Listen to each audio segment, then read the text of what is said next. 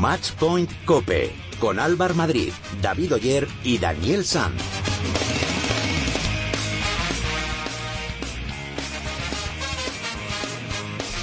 Muy buenas, ¿qué tal? ¿Cómo estáis? Bienvenidos al programa especializado en tenis y en pádel de cope.es.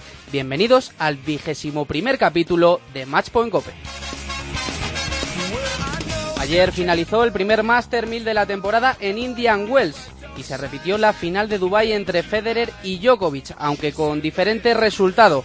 En esta ocasión Djokovic se impuso al suizo en tres sets, 6-3, 6-7 y 6-2. Con esta victoria, el serbio se hizo con su título ATP número 50. En categoría femenina, Simona Halep se impuso a Jankovic por 2-6, 7-5 y 6-4. En el programa de hoy analizaremos a fondo todos los detalles de este primer Master 1000 de la temporada. En Padel ha comenzado la fase previa del primer Master de la temporada en Barcelona. Pero la noticia de la semana es el aplazamiento de la prueba del World Padel Tour en el anfiteatro de Mérida. En unos minutos hablaremos con el jefe de informativos de COPE Extremadura y con el director del World Padel Tour para que nos cuenten los detalles del asunto.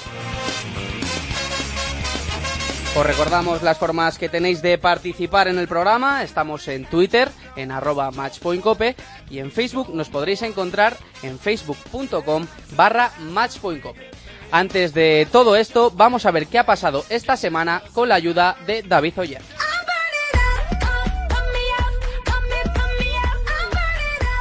Acabó Indian Wells con victoria del serbio y número uno del mundo Novak Djokovic, que ganó a Roger Federer en una final muy disputada hasta que el físico comenzó a hacer mella en el suizo. Djokovic ganó en tres sets, 6-3, 6-7 y 6-2 para hacerse con su cuarto título en tierras californianas, su segundo consecutivo. De los españoles, el que más lejos llegó fue Rafa Nadal, que cayó en cuartos de final frente a Milos Raonic en un partido que tenía aparentemente controlado, pero en el que el de Manacor no supo aprovechar las horas de partido que tuvo y lo acabó pagando. Nadal ha reconocido ser consciente de su mal momento y dice que todo tiene un principio y un final. Para mí siempre fue importante tener claro que esto tiene una fecha en la que empieza y una fecha en la que se acaba. Y, y si uno sabe eso, creo que todo es mucho más fácil de aceptar cuando realmente se acabe. Nunca tuve miedo a esa fecha de, de caducidad. Soy una persona que mi vida nunca fue solo el tenis. He sido, soy y voy a ser feliz fuera de, del mundo del tenis y creo que en esta vida pues tengo suficientes otras cosas a día de hoy como para ser feliz fuera de ella. Además, Nadal también quiso pronunciarse sobre la capitanía de Gala León en el equipo de Copa Davis y fue así de crítico. Que en el deporte tienen que estar gente que sabe de deporte, como si pones en un director de un hospital a mí. No, no, no sé de medicina, no sé cómo funcionan las cosas, ¿no? Y en el deporte pues la gente que, dirige y que, debe ejecutar y tomar decisiones tiene que ser gente que, que sepa de deporte, ¿no? Con la derrota de Murray en semifinales, Nadal mantiene el número 3 del mundo y David Ferrer ha arrebatado el número 7 a Stamba Brinca.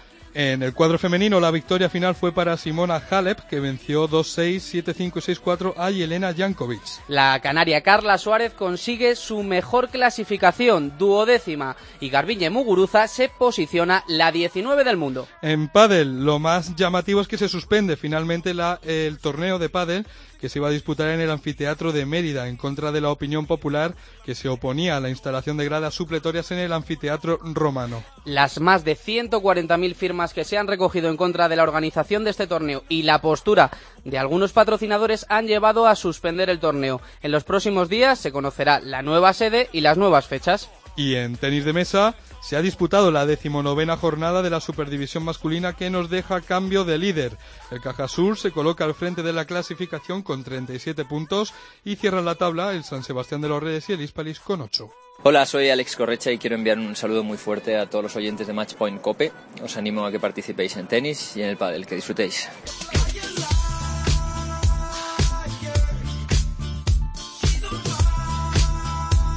Ahora vamos a analizar a fondo todo lo que ha ocurrido en este Master 1000 de Indian Wells y para ello tenemos con nosotros a nuestro compañero y experto en tenis de la casa, Ángel García. Muy buenas, Ángel. Hola, compañeros, ¿qué tal? Y también está con nosotros Rafa Plaza, redactor jefe de Tennis Topic. Muy buenas, Rafa. Hola, ¿qué tal?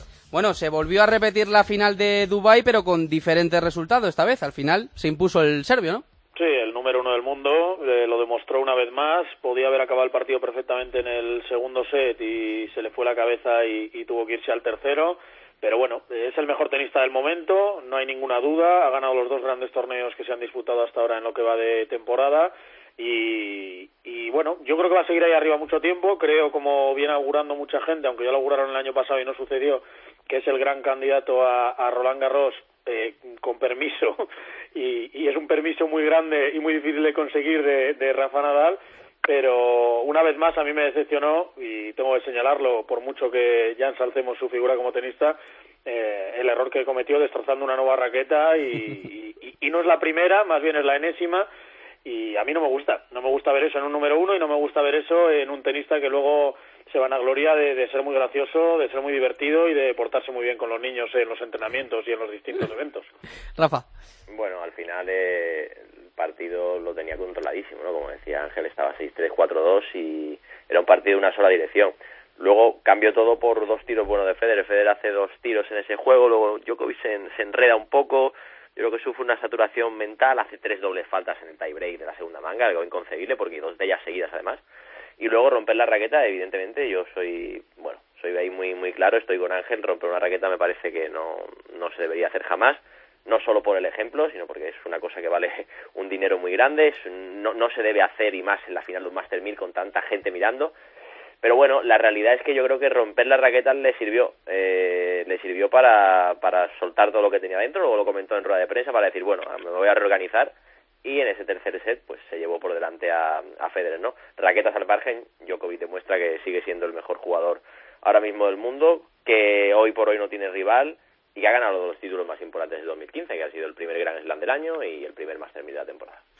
Vamos con los nuestros. ¿Cómo habéis visto el torneo de Rafa? Una derrota quizá algo inesperada ante Raonic, ¿no? Sí, pero yo me quedo con, con la satisfacción que, que, reflejó Rafa Nadal en su rueda de prensa posterior a la eliminación. Eh, yo estoy de acuerdo con él. Creo que Rafa ha dado un paso adelante muy grande, mayor de los que dio en eh, Sudamérica, a pesar de que él dice que todas las semanas desde Doha hasta aquí, pasando por Australia, eh, han sido de mejora continua, que ninguna ha estado peor que en eh, la semana anterior, pero yo esta semana sí que le he visto por momentos, es cierto que le falta toda esa continuidad y toda esa regularidad de la que ha hecho gala durante toda su carrera, pero por momentos en el modo Rafa Nadal que conocemos, pegando la derecha paralela, eh, apareciendo incluso en la red, sacando cuando lo necesitaba bien, con algún ace en momentos decisivos, eh, cierto es que le falta, pues eso, que se va de, de, algunos partidos y que antes, cuando llegaban los momentos de la verdad y por muy bueno que fuese el rival que tenía enfrente, que en este caso es un eh, Raonic en pista dura es peligrosísimo con ese saque que tiene, eh, es cierto que antes esos momentos caían del lado del Rafa y ahora todos los puntos decisivos no caen de su lado, sino más bien del contrario. ¿Que tiene mucho por que mejorar? Seguro. Que este Nadal a mí sí me da esperanzas de cara a la gira, a la gira de tierra batida y a volverle a ver a su máximo nivel en Roland Garros también. A ver lo que pasa en, Miami, que yo creo que es eh, como Indian Wells clave para esa gira de tierra batida. En cualquier caso, bueno, el paso al frente es evidente, tuvo partidos bastante buenos, como el primer día con, con un partido espectacular, luego otros partidos malos, como el de Donald Young, cierto es que el juego del estadounidense es un poco cara o cruz, y que ahí quieras que no, bueno, pues, pues le enreda, pero el partido de Raonic eh, en cualquier otro momento había caído del lado de Nadal, ¿no? Tiene un match point que tira el clavo eh, fácil relativamente sobre el segundo saque.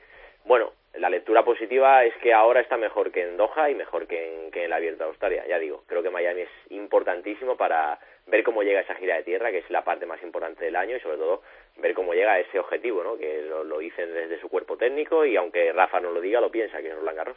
Si digo una cosa, aunque parezca un sacrilegio, eh, le vino bien la derrota con Raonic. Quiero decir que creo que Federer hubiese ganado a Rafa. Sí, sí, seguro. Por, por el momento en el que está Rafa, incluso le hubiese ganado con contundencia y creo que ese, no sé cómo decirla, esa supremacía moral o, o mental que tiene Rafa Nadal sobre, sobre Roger Federer hay que man, mantenerla para, para los momentos de la verdad, que en el caso de Rafa, y lo ha dicho eh, Plaza, es, es, esa gira de tierra batida europea que corona en, en Roland Garros y, y, que es ahí donde de verdad tiene que ganar a Federer y a Djokovic. A mí no me importa que no lo haga antes, siempre y cuando ahí sí que llegue a su máximo nivel y con opciones de derrotar a cualquiera de los dos. Uh -huh. Compañeros, para mí la sorpresa de los nuestros ha sido el torneo de Feli, que parece que a sus 33 años atraviesa un gran momento de forma. A mí no me sorprende porque eh, Feli al final está eh, siendo muy inteligente en esta parte final de su carrera.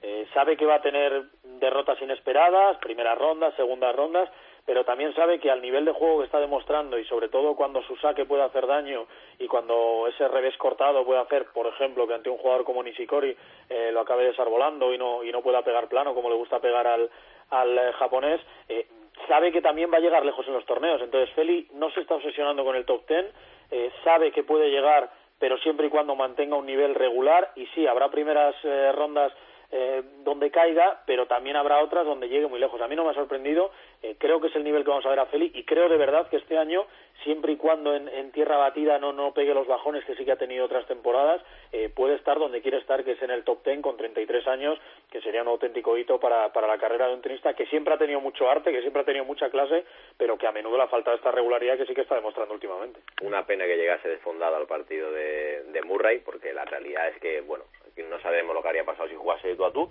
pero llegó bastante cansado de ese encuentro con Nishikori y, bueno, en cuanto al top 10, la realidad es que defiende mucho, ¿no? Ahora, cierto es que la gira de tierra no tiene demasiado, creo que son unos cuartos en, el Mutuo Madrid Open, pero luego la gira de hierba va a tener que defender final, semifinal, título y cuartos de final en, Wimbledon, que es una buena cantidad de, de, puntos. En cualquier caso, dos claves para ver por qué está Feli así. La primera, cómo está físicamente, está físicamente mejor que un chaval de 18 años, él mismo lo dice, que se encuentra más fuerte que, que ellos. Y la segunda, la madurez. O sea, la madurez es clave a esta, eh, con estos 33 años ha aprendido a diferenciar los momentos, a analizar los rivales, a dar prioridades y, y, bueno, aunque parezca una tontería, yo creo que también lo que pase fuera de la pista influye en ella. En este caso a él le van bien las cosas fuera y se traduce en la pista, ya lo vimos en, Indian Wells, ¿no? logrando su mejor actuación en 13 años que había jugado en el torneo californiano. Sí. No es ninguna tontería, ¿eh? Si te funcionan bien las sí, cosas claro. de pista en todos los sentidos, eh, a nivel de amigos, a nivel de pareja, a nivel de todo, eh, es evidente que, que, en la pista estás mucho más relajado, mucho más concentrado y que funciona mucho mejor. Y ahí está, eh, por ejemplo, Anabel Medina, que en una entrevista que le hicimos en Tennis Topic maravillosa sobre la mente de un tenista a lo largo de todos los años que ha estado ya en el circuito, nos decía eso, exactamente eso, que, que evidentemente son personas normales y, y, seres humanos que les afecta lo que pasa en casa y que si tu familia está mal o si tu pareja está mal, pues a ti te va a afectar en la pista. Claro. Por último, os quería preguntar sobre uno de los temas de, de la semana, que han sido estas eh, declaraciones de, de, Nadal sobre Gala León. Que en el deporte tienen que estar gente que sabe de deporte, como si pones en un director de un hospital a mí. No, pues no, no sé de medicina, no sé cómo funcionan las cosas, ¿no? Y en el deporte, pues la gente que, que dirige y que, y que, debe ejecutar y tomar decisiones tiene que ser gente que, que sepa de deporte, ¿no? ¿Creéis que es una salida de tono de Rafa? No, creo que es eh, una frase en la que nadie puede poner un pero, que tiene más razón que un santo, y creo de verdad que no va dirigida a Gala León, lo vi desde el primer momento que la escuché, sino más bien a quien toma las decisiones, no solo en la Federación de Tenis, sino un poco más arriba. Yo creo que Rafa ahí está dando un toque a todos los federativos eh, de, del deporte español y lo que está diciendo simplemente es que mmm, para tomar decisiones es cierto que hay que saber de ejecutiva, es cierto que hay que saber de economía, pero también hay que saber de deporte y hay que contar con los deportistas que al final son los principales actores y, y los principales protagonistas. Lo hemos hablado mil veces, los jugadores año que pasado se equivocan eh, pues dejando tirado, hablando mal y pronto a, a, a Charlie Moyá, pero Rafa Nadal hubiese estado en Río de Janeiro, es decir, que si Rafa Nadal va y la eliminatoria se salva, todo hubiese cambiado. Es decir, que por, sí que hay jugadores que en ese momento puntual para mí se equivocaron, pero igual que se ha equivocado Rafa en otras ocasiones, pero de ahí a criticar sus palabras son intachables, que para tomar decisiones sobre deporte tienes que saber de deporte, mm. igual que para tomar decisiones sobre radio tienes que saber de radio. Mm. ¿Rafa? Es evidente que no, no es sobre León la, las declaraciones, ¿no? aunque luego al final todo el mundo se haya quedado con eso, las declaraciones van mucho más arriba y van sobre el que pone a León ahí, por qué la pone, cuándo y cómo. Al final, el tema, yo es que ya ha llegado a un punto de verdad que no, no le veo salida, ¿no? Creo que estamos en un punto de, no retorno. Eh, la salida va a ser cuando sea eliminatoria, ver lo que pasa, ver quién va, ver quién la juega. Es cierto que León estuvo en Indian Wells, cierto que se reunió con, con Rafa Nadal antes de, de que empezase el torneo, cierto que también habló con algunos jugadores y que le explicaron lo mismo que ya le habían explicado en Valencia en el pasado mes de, de octubre y bueno, pues eh, la realidad es que ni los jugadores están contentos con ella, ni ella está contenta con, con lo que tiene, ¿no? Difícil solución la que le veo a, a este tema de León y los jugadores y seguro que desgraciadamente vamos a tener unos meses por delante moviditos todavía hasta que se juegue la Copa Davis. Ángel, Rafa, sentéis cátedra en este programa, ¿eh? Como siempre, muchas gracias por, por atendernos. Un abrazo fuerte. Un abrazo. Un abrazo.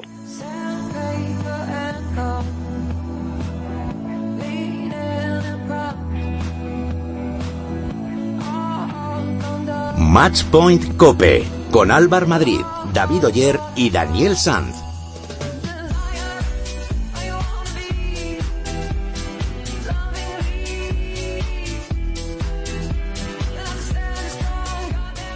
Vamos a hablar de pádel y vamos a tratar el que ha sido el tema de la semana. La organización de World Padel Tour tenía previsto que se celebrase una prueba del circuito del 4 al 10 de mayo en el Anfiteatro Romano de Mérida. Pero el viernes nos encontramos con un comunicado en la web oficial de World Padel Tour que decía que la prueba quedaba suspendida. Entonces queremos saber y queremos conocer cuáles son las razones para que se suspenda un acontecimiento como este. Y para que nos explique, mm, tenemos eh, con nosotros al jefe de informativos de COPE Extremadura, Fabián Vázquez. Hola Fabián, muy buenas. Hola, ¿qué tal? ¿Cómo estás? Muy bien. Bueno, cuéntanos un poquito, mm, ¿qué ha pasado? ¿Cuáles son las, las causas de que se suspenda esta prueba?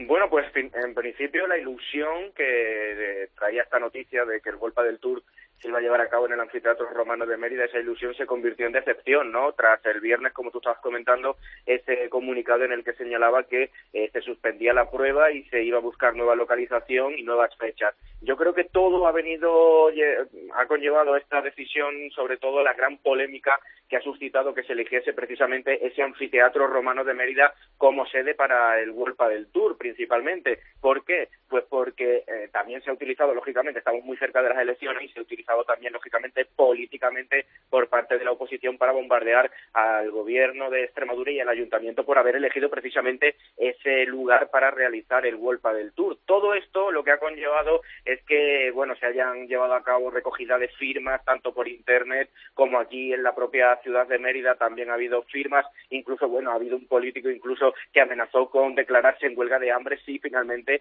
el Del Tour se llevaba en el anfiteatro romano. Es decir, que todo se ha salido un poco de madre y todo quizás debido a la falta de comunicación y la falta de información de un organismo público, de un organismo local, que es el Consorcio de la Ciudad Monumental de Mérida, que, bueno, que no ha sabido un poco explicar en qué consistía todo el proyecto del Huelpa del Tour, eh, lo que consistía también el montaje de esa pista de pádel que se lleva a cabo en el evento, en este evento de estas características, porque era el principal motivo de preocupación y de protesta de la gente, ¿no? El cómo iba a estar montada eh, esa pista de pádel que conlleva unos requisitos específicos en un territorio, en un monumento de la ciudad monumental de Mérida, patrimonio de la humanidad, como es el anfiteatro romano de Mérida. Este ha sido, sobre todo, el principal motivo de queja, ¿no? El cómo iba a ser y el cómo iba a estar montada esa pista de pádel en el monumento romano emeritense.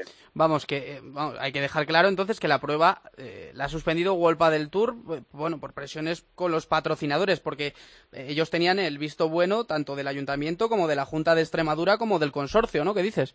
Exactamente, exactamente. El consorcio ya había dado el visto bueno, incluso a mí también me habían informado, como diría, como diría el Calá, esto es información y no opinión, ¿no? El, eh, a mí me habían informado también que incluso la propia empresa Wolpa del Tour, el propio, la propia organizadora, se había reunido hasta siete veces en Extremadura con el propio consorcio Ciudadano Monumental, que para que lo sepa la gente, es el organismo que vela por el mantenimiento de los monumentos de la ciudad, de una ciudad como Mérida, que es patrimonio de la humanidad. Bueno, pues se habían reunido hasta siete veces con este, con este organismo público y para que no se provocase ningún daño en las piedras del monumento, ¿no? Y también tenía, como no, el visto bueno del ayuntamiento y del gobierno de Extremadura, porque incluso también, si me permites un segundo, incluso también se barajó como lugar para realizar esta prueba el Teatro Romano de Mérida, algo que ya se negó tajantemente por parte de las instituciones debido a, bueno, a la importancia que tiene ese teatro y también al peso que sobre que lleva ese teatro, porque, eh, como sabéis, y si no lo digo yo,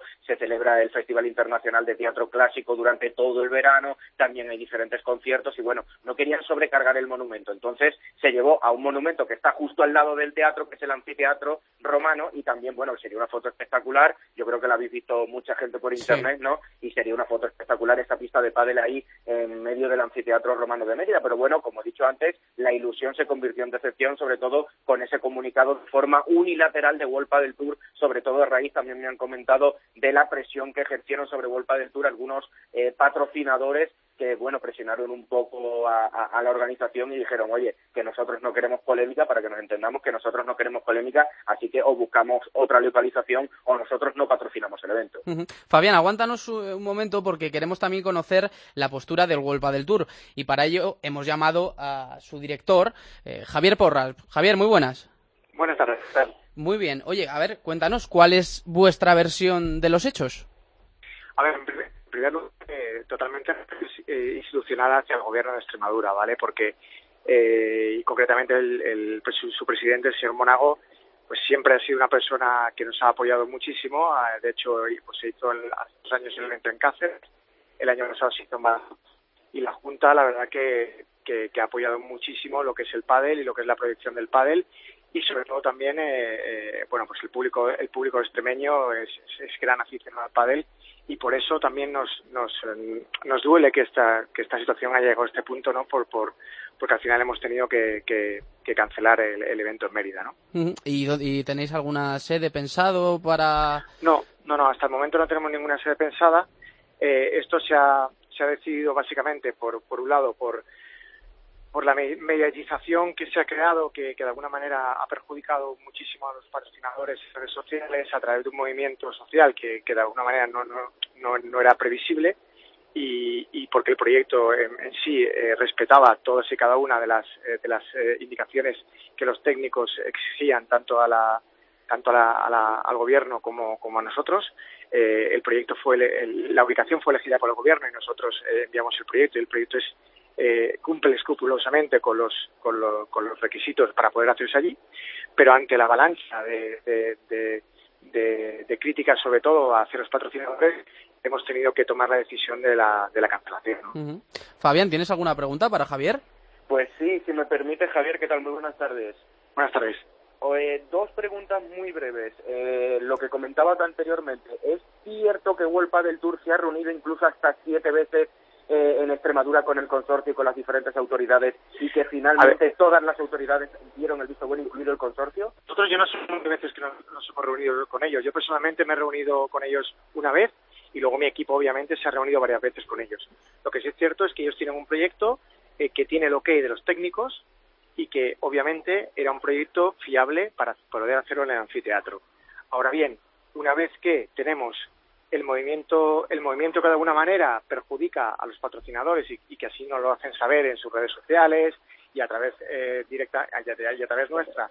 Y por otro lado, eh, siendo sensatos, la posibilidad de poner, poner en tela de juicio un evento eh, 15 días antes de unas elecciones eh, nos lleva de alguna manera a ser de alguna manera precavidos y, y cancelar el evento, pues nosotros somos un evento deportivo que nada tiene que ver con, ningún tipo de signo político y que al final lo que queremos es promocionar el pádel y, llevar el pádel a todos aquellos puntos, eh, bueno, pues donde, donde se puedan. Javier Porras, director de World Padel Tour, muchas gracias por atendernos y que tengas eh, muy buen viaje, que te hemos pillado en el AVE, por eso el sonido era un poquito eh, regular, pero oye, muchas gracias por tu disponibilidad. Muchas gracias, ¿eh? Un abrazo. Fabián, sí. ¿algo más que nos quieras comentar? Pues poco más, simplemente que todo este problema, digamos, también político, entre comillas, según estaba comentando también Javier Porras, eh, Extremadura ha perdido un millón y pico de euros, que es lo que genera este tipo de este tipo de iniciativas y este tipo de movimiento deportivo, y ha perdido un millón y pico de euros, y la verdad es que la, la comunidad autónoma de Extremadura no está para, para perder tanto dinero. Bueno, pues eh, Fabián Vázquez, jefe de informativos de COPE Extremadura, muchísimas gracias por eh, aclararnos el tema. Un abrazo, compañero. Un abrazo, muchas gracias a vosotros.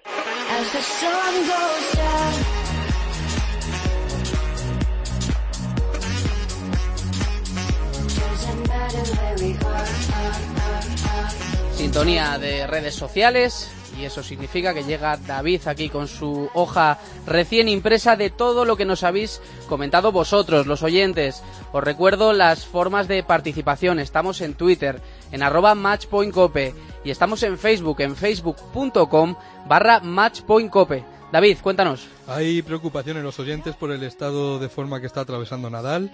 Juanma nos dice que ahora sí teme que Nadal no vuelva a ser el que era, nunca ha tardado tanto en recuperarse de una lesión y los mensajes que lanza no son nada optimistas. Oscar está decepcionado con Nadal y con Ferrer, dice que ya no son una apuesta segura, cualquiera les puede ganar. Y en el otro lado está Feliciano López. Gran temporada del Toledano, solo le queda ratificarla con algún título que seguro que no tarda mucho en llegar, dice Raúl. Me está gustando mucho este año Carla Suárez, aunque no haya llegado muy lejos en Indian Wells, dice Rafa. Seguro que si sigue así muy pronto llegará al top 10. Y hay opiniones para todos los gustos en el tema del torneo de pádel de Mérida. Virginia dice que es una pena que no se vaya a hacer, tampoco era tan grave y se iba a respetar el coliseo.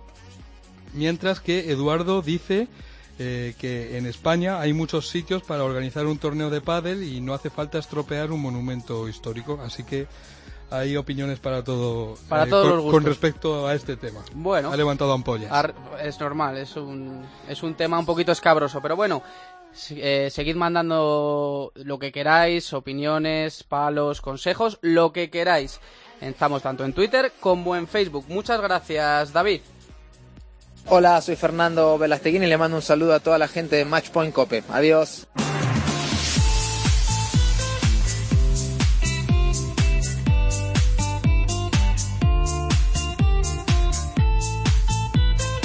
Dani, muy buenas. Muy buenas, Álvaro. ¿Qué nos traes hoy? Bueno, pues se ha disputado la edición número 40 de Indian Wells, uno de los mejores torneos del mundo. Vamos a repasar historia y momentos de, de este torneo de tierras californianas. Gran torneo, además. Vamos.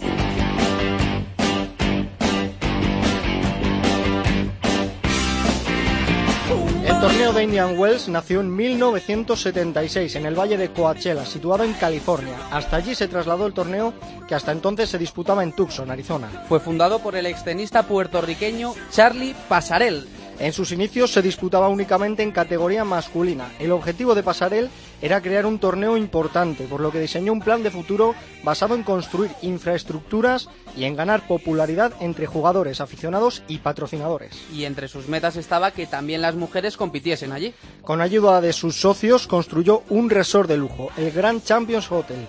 Fue completado en 1986 y contaba con 350 habitaciones y con un complejo tenístico de 12 pistas y un estadio con capacidad para 10.000 espectadores. Un año después, en 1987, el torneo se mudó a ese complejo donde está su ubicación actual. El plan de Pasarel iba cumpliéndose y en 1989 comenzó a disputarse allí un torneo femenino dentro del circuito WITA.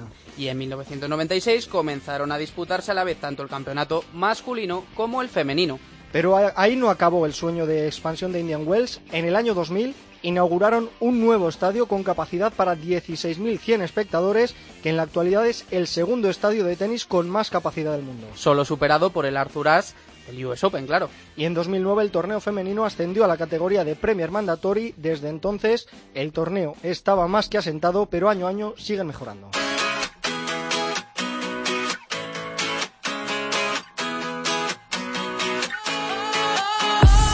Tal es el crecimiento y el nivel que tiene hoy en día el torneo, que para muchos es el que más se acerca al nivel de los Grand Slam. Las mejores raquetas se dan cita cada año allí para ver el mejor tenis del mundo. Y las mejores raquetas hablan sobre este torneo. Vamos a escuchar al número uno del mundo, a Novak Djokovic, destacar el trabajo que hacen los organizadores.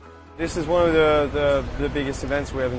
es uno de los mayores eventos que hay en este deporte después de los Grand Slam. Es realmente agradable ver a la gente que lo hace posible, que trabaja para organizarlo, intentando que todos los jugadores estén cómodos y tengan facilidades. Las pistas, los nuevos estadios, realmente te sientes como en un Grand Slam. En la misma línea habla Roger Federer, quien muestra su predilección por Indian Wells. Creo que es un torneo maravilloso. Está muy bien organizado, invierten mucho dinero en facilidades como vestuarios, restaurantes. Para mí es el único torneo que valora esto. Quizás también Madrid lo hace un poco. Pienso que es un torneo que merece la pena intentar ganar. Y por último, nuestro Rafa, Rafa Nadal, que alaba todas las infraestructuras que tiene Indian Wells. Es un torneo que crece de forma increíble cada año. Es el torneo con más pistas para practicar. Hay muchos estadios para los partidos, con ojo de halcón en todos. Cada año tiene algo nuevo y algo mejor. Es genial. Desde luego es un torneo que merece ser nombrado el mejor.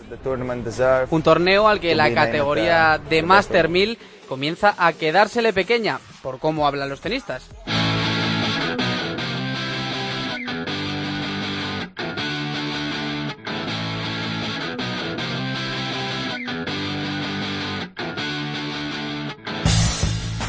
Ilustres ganadores tiene Indian Wells. Vamos a repasar algunos de ellos. El primero de todos fue John Newcomb en el 76 y el primero en ganarlo dos veces y además consecutivas fue Roscoe Tanner en el 78 y el 79. En 1983 llegó la primera victoria española de la mano de José Higueras. Y el primer ganador del torneo en la ubicación que tiene hoy en día fue Boris Becker en 1987 repitiendo también al año siguiente.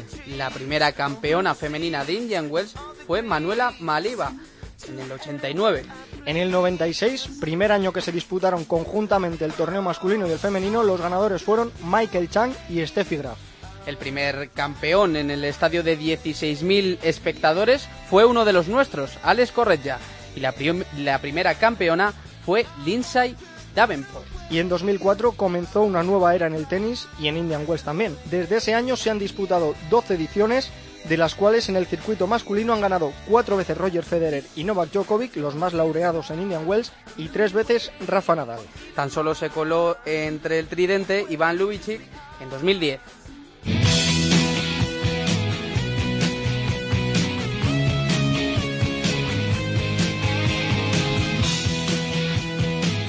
Y como sé que te gustan las anécdotas, Álvaro, te traigo un par de Indian Wells, dejando de lado el incidente de las hermanas Williams de 2001. Un triste incidente con tintes racistas que ya recordábamos la semana pasada. Bueno, te traigo dos cosas más curiosas. La primera tuvo lugar en 1980. Aquel año no hubo ganador en Indian Wells, no hubo ni final, es más, no hubo ni semifinales.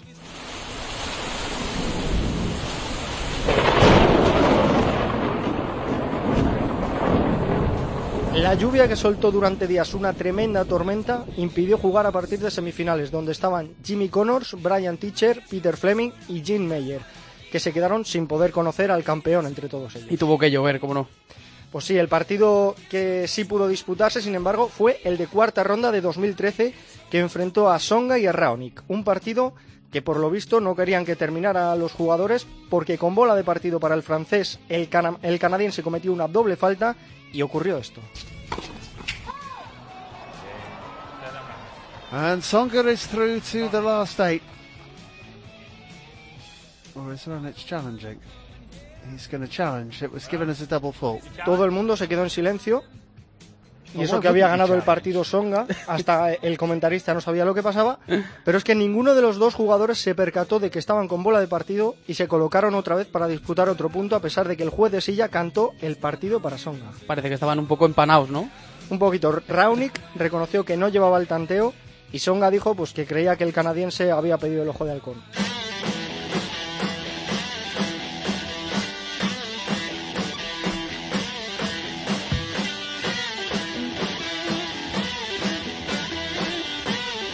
Bueno, Álvaro, pues esto han sido 40 ediciones de Indian Wells, resumidas en nada, unos minutitos, lo que hemos podido. Y esperemos disfrutar de muchas más, ¿no?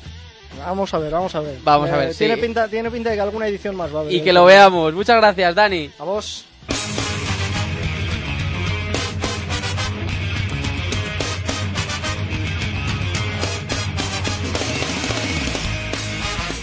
David, antes de irnos, ¿qué tenemos para la próxima semana? Esta semana comienza el Master 1000 de Miami, concretamente el miércoles, todavía sobre asfalto. Esperamos contar el lunes que viene la victoria de alguno de los nuestros y buenas actuaciones tanto en categoría masculina como femenina. En pádel, a partir de mañana comienza el Estrella Damm Barcelona Master, a ver cómo funcionan las nuevas parejas. Y en tenis de mesa no hay jornada de la Superdivisión masculina, se van de vacaciones de Semana Santa hasta el 10 de abril. Muchas gracias, David. Un abrazo.